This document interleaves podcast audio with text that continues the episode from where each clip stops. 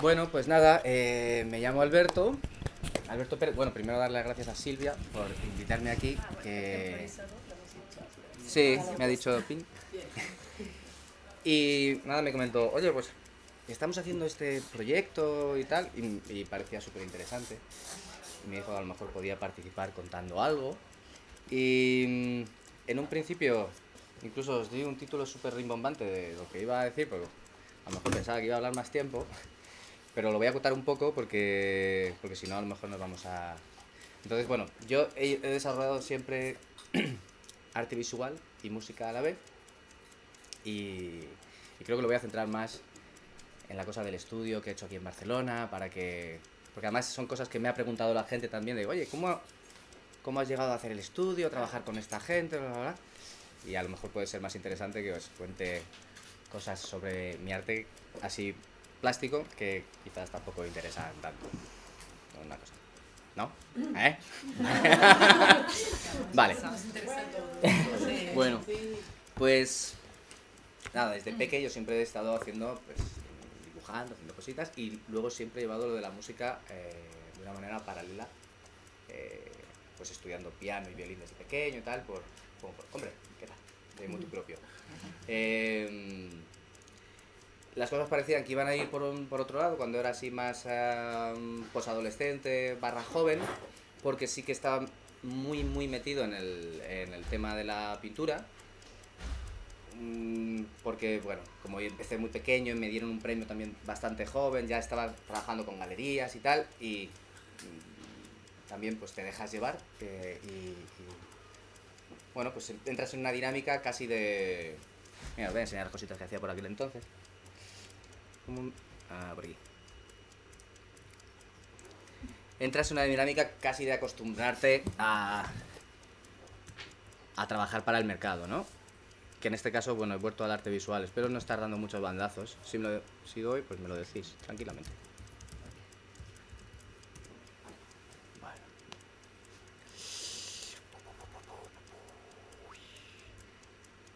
Estas son las cosas que hacía un poco más... Bueno, esta es la web, entonces lo muy vergonzoso de cuando era evidentemente pequeño no está.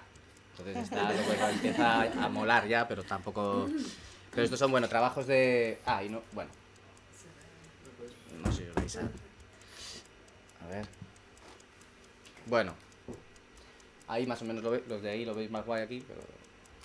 Entonces, bueno, empecé a desarro- desarrollar una manera de trabajar que funcionó muy bien y, a- y se vendía muy bien. Ese es el problema, que se vendía tan bien que los galeristas no querían que cambiases la manera de pintar.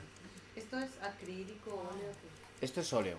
Esto es óleo, pero está hecho con, con veladuras y tal, como lo hacían como a partir del siglo XVII, tal, muchas capitas y tal, un coñazo de hacer, pero obtienes una profundidad en los colores, bueno, una serie de cosas que ahí no lo veis mucho, pero aquí a lo mejor se ve un poco más. Total, que... eh, así a lo mejor. ¿Cuántos años tenías, Alberto? Pues aquí tenía como 20 años. Este fue el del premio. Este fue el que, digamos, que desencadenó un poco todo. Por aquí tenía 18 años y me dieron el premio del Salón de Otoño, que era así un premio tal. Y entonces, claro, las galerías ya mm, eh, empezaban a contactarte y ¿En tal. Barcelona? No, en Madrid. En Madrid.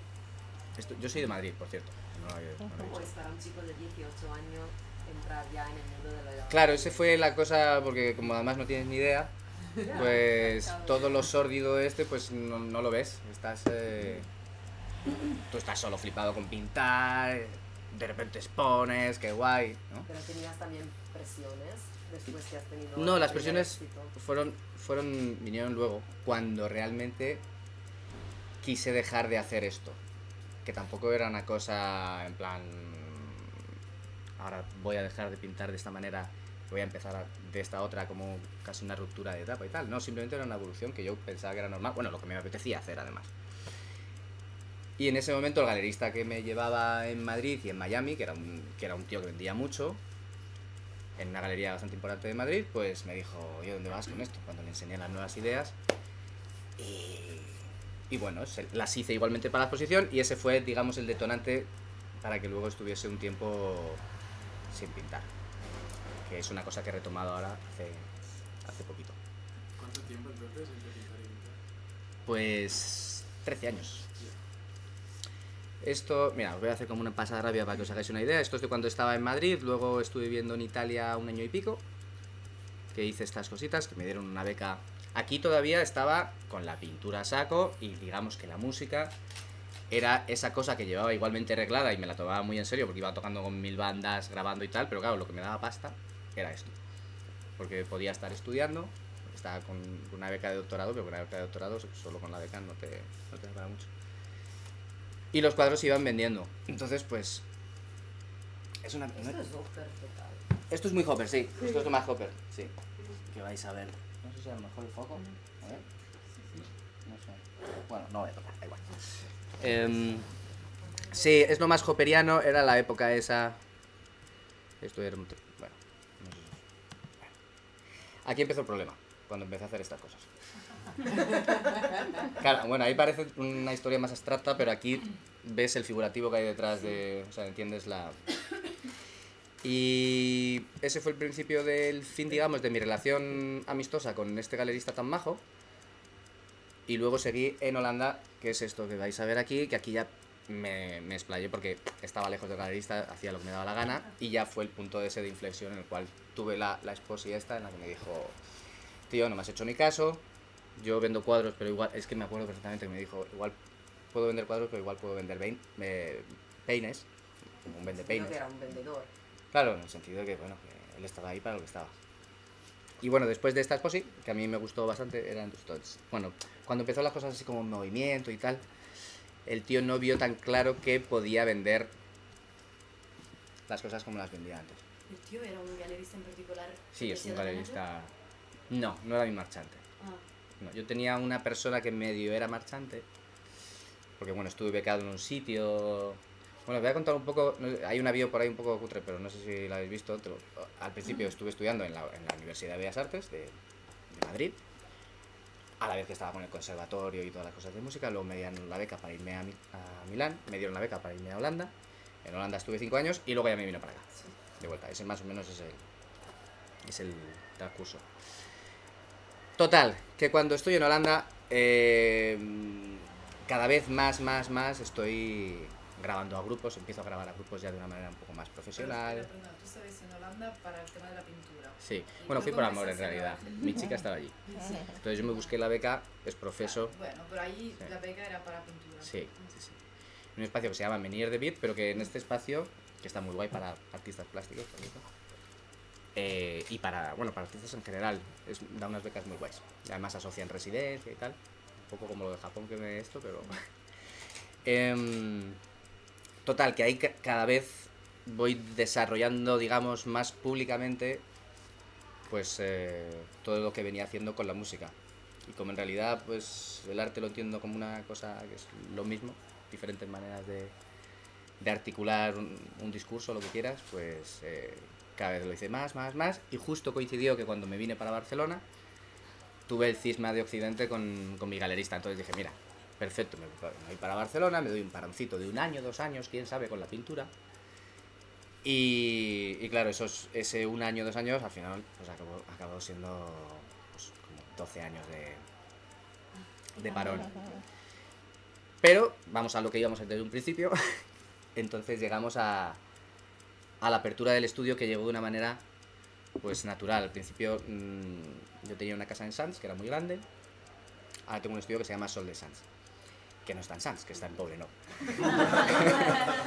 Pero está en Poblenou porque bueno, nos tuvimos que mudar cuando se nos quedó pequeño el estudio de Sans. Y claro, ya cambiar de nombre es que era una historia porque tenías el hosting, el no sé dices, uff, ¿sabes?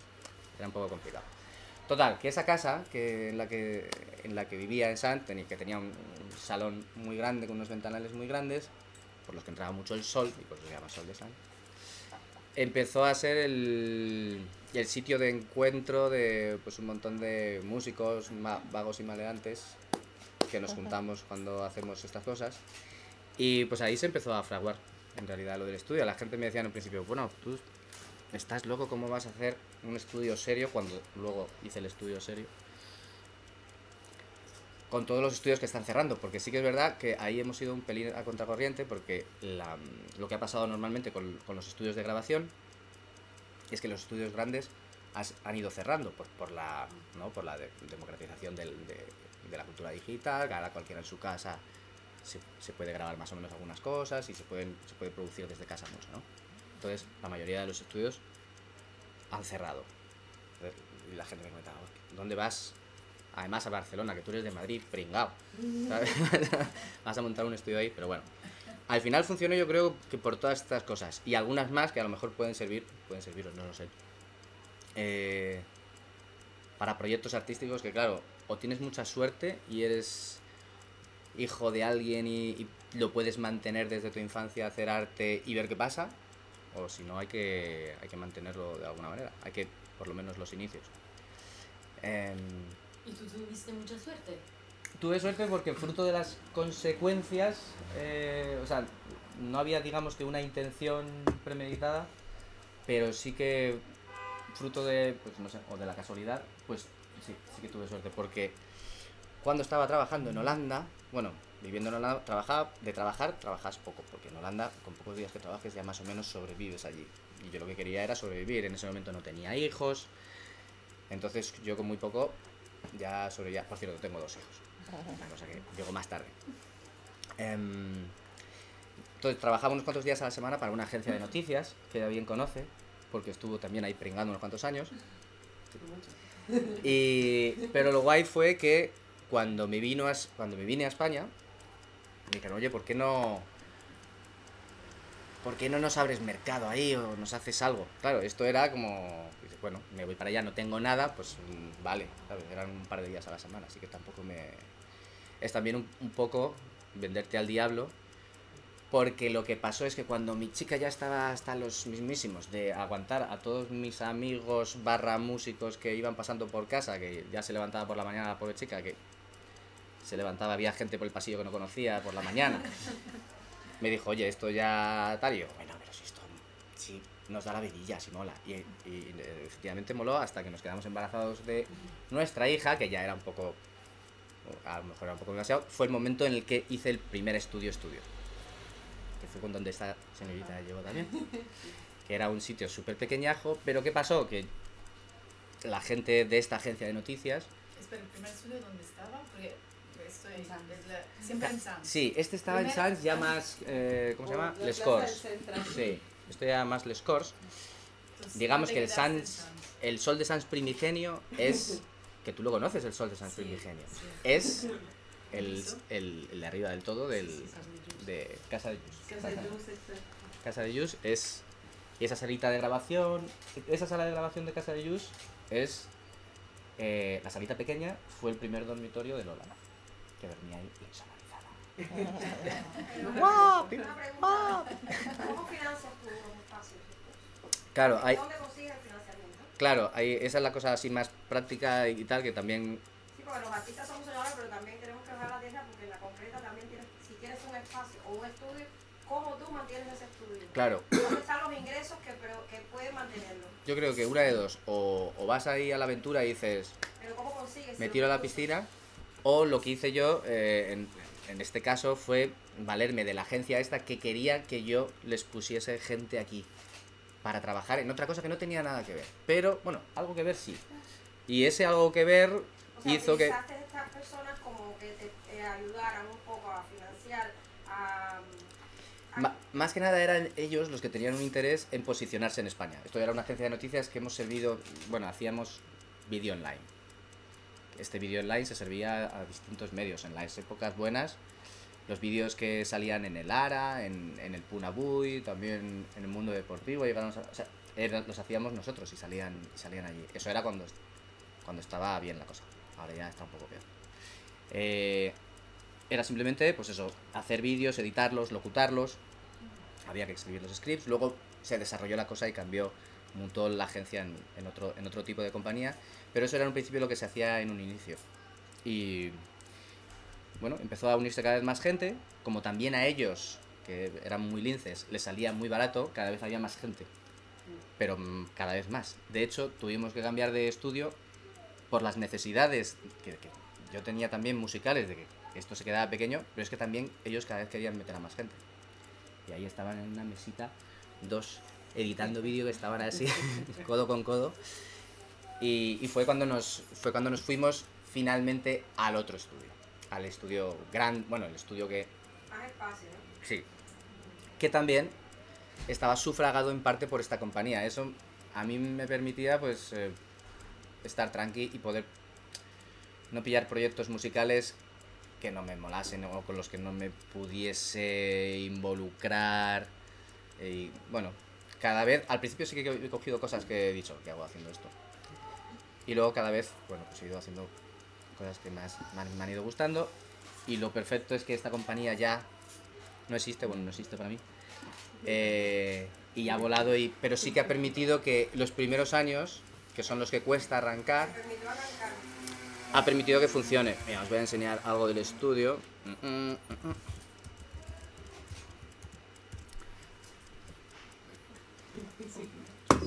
A ver.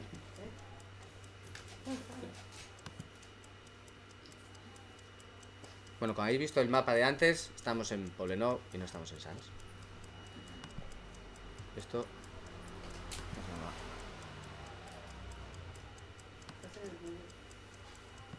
¿Pero cómo, cómo se pasa? Ah, hay que pasarlas así. Vale. A ver, para enseñaros un poquito el espacio. Mirad, esto es con los strokes. Hola, este soy yo. Han venido grupos guays. Mira, esta es la sala.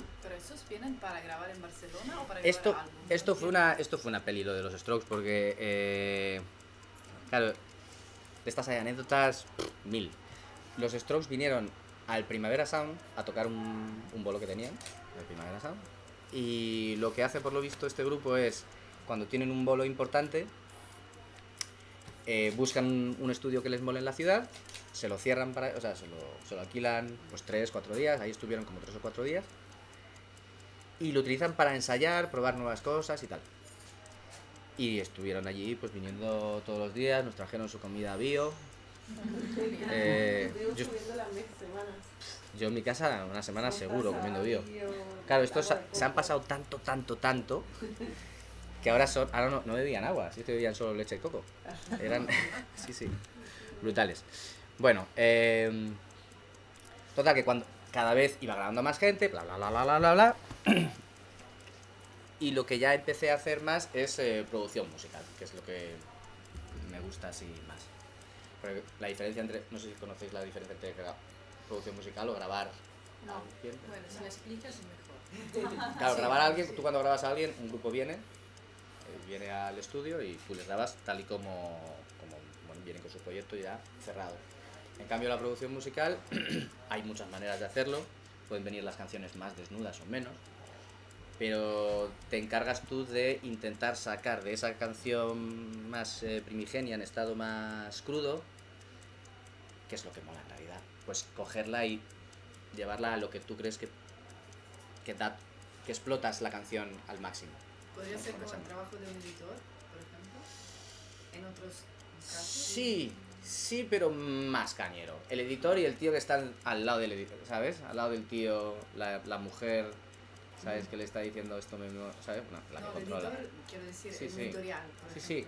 Que no, no, más, yo creo que más. El productor organiza todo lo que es, el- cuando Bueno. un grupo para grabar, te lo organiza desde, desde toda la logística hasta cómo los temas tienen que ir y se le, también un poco le, Un editor en, en el mundo editorial en el antiguo, porque ahora no pasa mucho. Cuando tenías un editor de mesa que se sentaba a decirte, oye, la trama no está bien cerrada, Sí, bueno, sí, ¿por qué eso se mejor el asesino? No, Sí. pero en las grandes, en las pequeñas no lo hacen mucho, pero sí, sería más este rollo.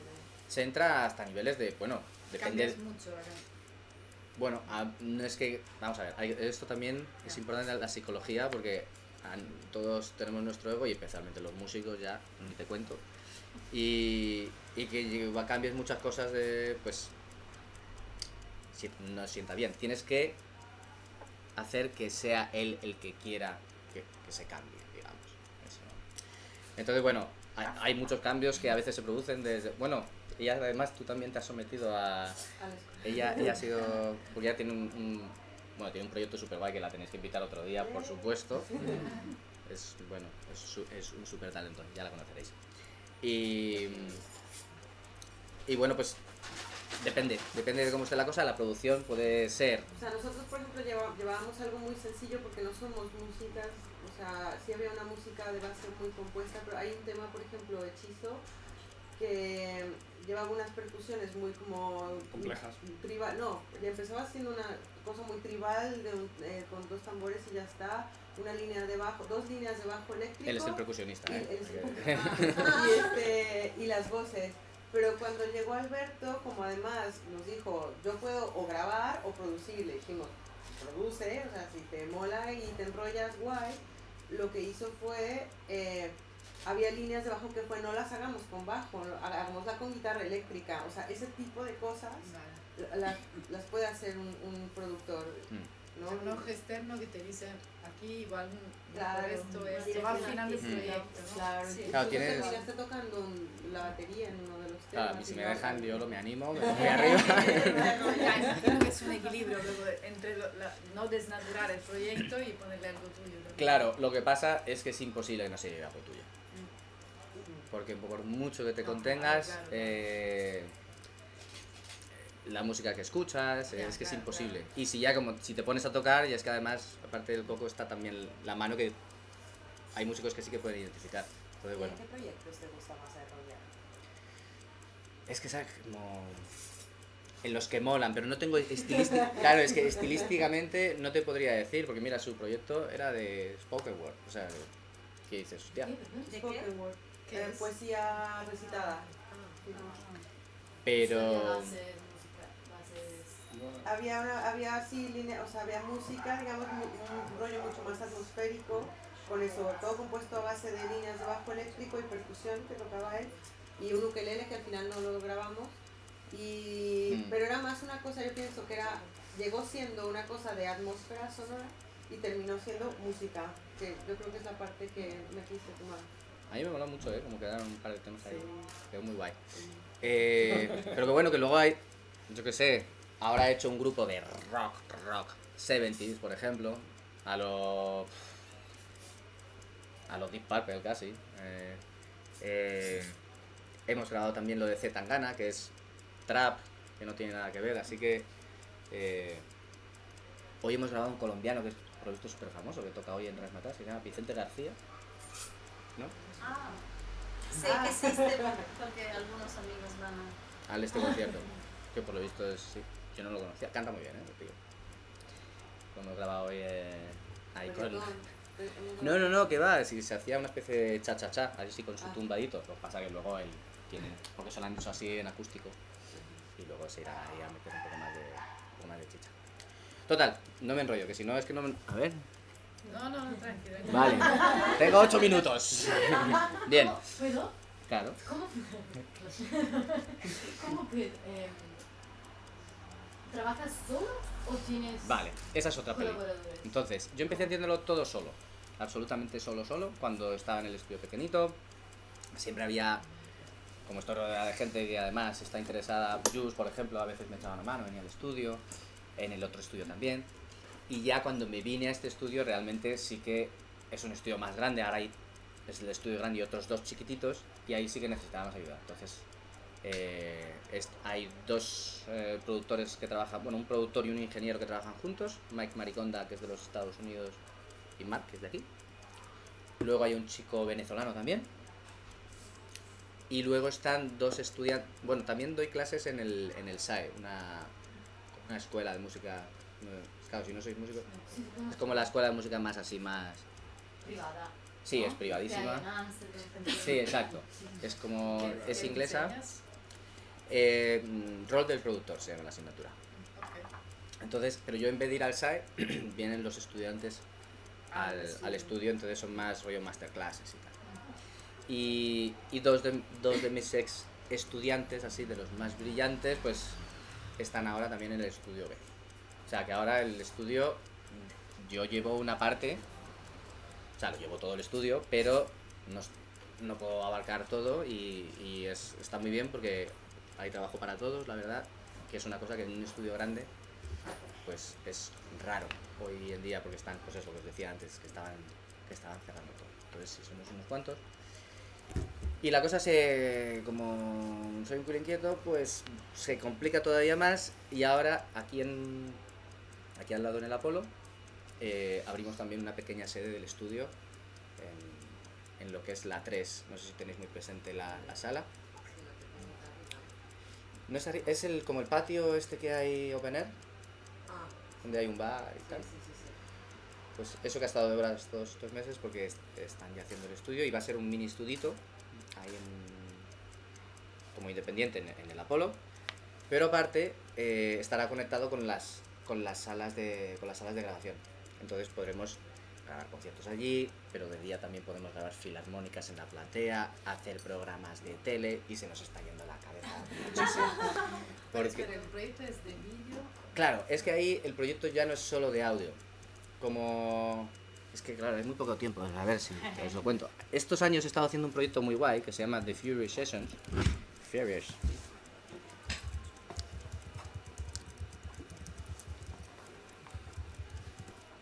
Lo que os decía antes, que como yo lo veo todo un poco y no le tengo ningún respeto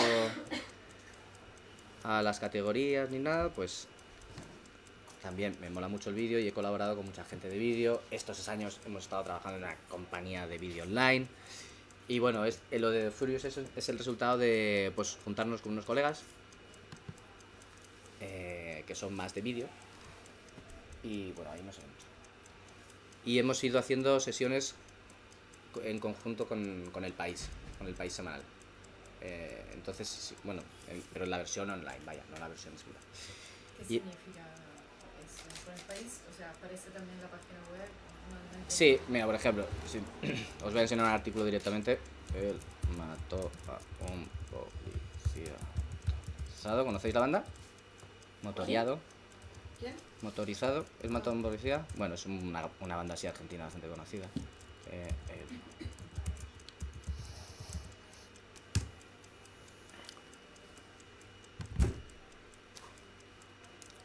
Esto lo hacemos una vez al mes. ¿Qué pago? Ah, el adblocker. Eh, ¿qué, qué, qué hago? ¿Ya me he suscrito? Arriba, sí, sí, sí. ¿Dónde? A la derecha, al lado de un... Sí. ¿Este? Dile que puede en este... tenemos sitio web, el primero. ¿Aquí? Sí, pausar, perdón. No, lo debajo. Ah, para usar este sitio web. Ok. Perfecto. ¿Este? Sí. ¿Ya me he suscrito? ¿O qué le No, digo? permitir. Permitir, Permitir permitir. anuncios en el país. El Pero, primer ¿Dónde lo ves? El- Ah, vale, vale, vale. Vale. ¿Cuándo creéis que estaba, eh? eh mira, o- Actualiza la página.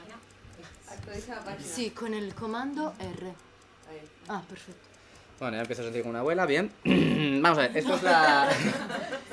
es la... Esto lo hacemos una vez al mes, con el país. Pero vamos, que el deal que tenemos con el país es que, ok, os damos una ventana al mundo.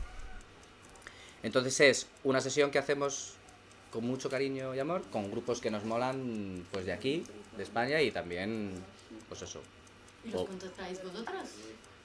Pues de... Ellos- por los dos ¿Los lados. grupos saben? Sí, además el país, que no lo hace lo suficiente, pero lo hace también, eh, también a veces llega por el país. De hecho, esto no sé si llegó por el primavera o por el país, pero bueno. Y bueno, son este rollo. ¿Os queréis verlo un poco como es para que veáis el formato? ¿Pagar menos por la luz? Cuando más luz El país consumes. ganando pasta. Así Sí, es ahora mismo el país 8 ganando. horas de Iberdrola. Porque es el Tú país, eliges no las son 8 nosotros, horas es el en que quieres ahorrar más. Y siempre con energía 100% renovable.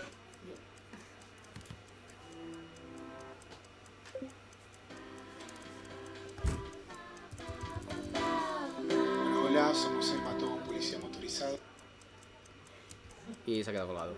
Bueno, se presentan y luego tocan, tocan una canción en el estudio. Y lo grabamos, pues eso, como si nos fuese la vida en ello. Y luego la mezcla es. eh, la mezcla. Yo intento hacer una mezcla como si fuese un disco, vaya. Entonces. se- uy. Solo he bajado, ¿eh? Se ha cortado. Sí, es un poco internet, Pero bueno. Que ya veis lo que es, ¿no? Están tocando en el estudio, un poco rollo íntimo y tal. Y bueno, han pasado grupos, pues, que molan bastante. Luego escribo el artículo. Siempre me dejo alguna falta cuando lo veo, ¿sabes? Siempre lo tengo que repasar una vez más. Pero luego escribo el articulito y tal. Y bueno, mola. A ver. ¿Y por qué ahora has vuelto a, a- pintar de nuevo? Bueno, pintar. Claro, es que como tenemos el de este así con tres minutos, pues todavía no, todavía no he empezado a pintar, de hecho. Ok, He empezado a dibujar. Porque bueno, os dije antes que tuve una hija, luego me aficioné, tuve un segundo y, y claro, en casa tenemos una casita pequeña, o sea, vivimos en Barcelona, entonces mm, en casa no, no podía empezar a pintar. Pero como ya no podía más, digo, tengo que empezar a hacer algo. Y entonces empecé pues con lo más básico, con lápiz y con lápiz y papel, vaya, con lo más básico básico. Por eso lo que estoy haciendo ahora, que es esto que está aquí, en realidad son casi ejercicios, vaya, más que mm, son dibujos, son dibujos a carbón, como cuando los hacía cuando, cuando iba a prepararme para el examen de Bellas Artes. Hacía que no tocaba el carbón. Bueno, esto es lápiz, carbón. Pero bueno. Siempre tienes como mucha relación con la foto, o sea, con la imagen fotográfica, Par- que más... Siempre parto de. Bueno, parto de fotos y luego hago composiciones, claro. Pero es que tener a este hombre así en esta posición durante días. Eh, es Quiero decir también, yo que sé, la- los cuadros de antes también Sí. tienen efectos que veo mucho en foto, por ejemplo. Ya, esa es la, claro, la cosa de verlo aquí en chiquitito, que parece fotorrealismo. Yo nunca he hecho. No es fotorrealismo, si realmente te acercas, ves las veladuras, ves la mancha, ves, ves el Claro. pincel. No es un Richard Estes, o no es esta gente, no es como esta Ok. gente. De hiperrealismo norteamericano. no. De hecho, tiene casi más que ver, si quieres, con Rembrandt. No, no, no, del el Ah, proceso de vale. pintura. Sí, bueno, las veladuras sí que... no Rembrandt como Rembrandt, ¿eh? Perdón. O sea, Rembrandt como el proceso La pictórico. es Sí. Sí, exactamente. Y bueno, estas son las cosas que estoy haciendo ahora. Y ahora tengo, ahora es cuando tengo que dar el, el pequeño pasito. Lo que pasa que claro, eh, mm, tengo un atelier. Ahora tengo un atelier. Ella lo sabe también. tengo un atelier que está ya. Además tengo incluso el- toda la composición hecha para el próximo cuadro que será. Aquí no está. Pues lo puedo enseñar en Instagram. Venga. ¿Cómo eliges los subjetos? ¿Te, importa más la técnica en plan? No, no, no, claro, eso es lo que puede, eso es lo que puede decirse de esto porque son ejercicios. Por eso os digo que son ejercicios para que os quede claro que son ejercicios. O sea, quería ver cómo tenía hacía 12, a- 13 años que no que no cogía un lápiz, digo, a ver qué pasa. que- y de hecho el, primer dibujo no está aquí. ¿Eh? Porque es un poco pero nada, enseguida vuelves a coger, pero estos son ejercicios. Mira, se mueve. Que soy un día malo, así con, al- con cara de mal. Y algún autorretrato más, sí, por ahí. A ver, bueno, esto, es que es que son ejercicios. Si queréis os lo enseño, pero bueno, son un poco. Y ahora lo que tengo en mente es ¿Las una. dimensiones? ¿Qué, qué dimensiones tiene en la realidad? El más grande es este, que son 2 de ancho por 1,40 de alto. Hola. ¿Y has hecho siempre cosas en tamaño grande? No, este es diminuto, estos son 15 por 20 o algo así. Bueno, ahí no se ve, pero se, es- son cosas chiquititas. Y si queréis os enseño lo último que voy a hacer. Ta, ta, ta, ta. Pero yo soy el primero que me, da, que me doy muchas excusas. Así que, El olor este nos está matando. Gracias. mira, a ver si co- reconocéis a alguien de aquí. Ay, burro. Tello. Sí. Además, musa. Esto, esto va a ser, eh, esto es el agujero que voy a intentar que sea el atelier, que ahora mismo está lleno de basura, como Silvia os podrá decir. Este es el del, este es el libro de, el libro donde sale el premio y todo eso. Eh, ¿pero ¿Dónde está? Ah, esto, esto. Este es el boceto de lo que va a ser el próximo cuadro, que es una especie de Judith y Holofernes, pero rollo más contemporáneo. Bueno, O sea, la tía lleva un cuchillo, un rollo de caza, tal, eh, pues hay unas botas de... Bueno, ya lo enseñaré si lo llego a hacer en un momento. Lo siento no haber explicado muchas cosas muy a fondo y que haber ido un poco disperso, pero que ha sido un ratín. Vale. gracias. Pues ya está.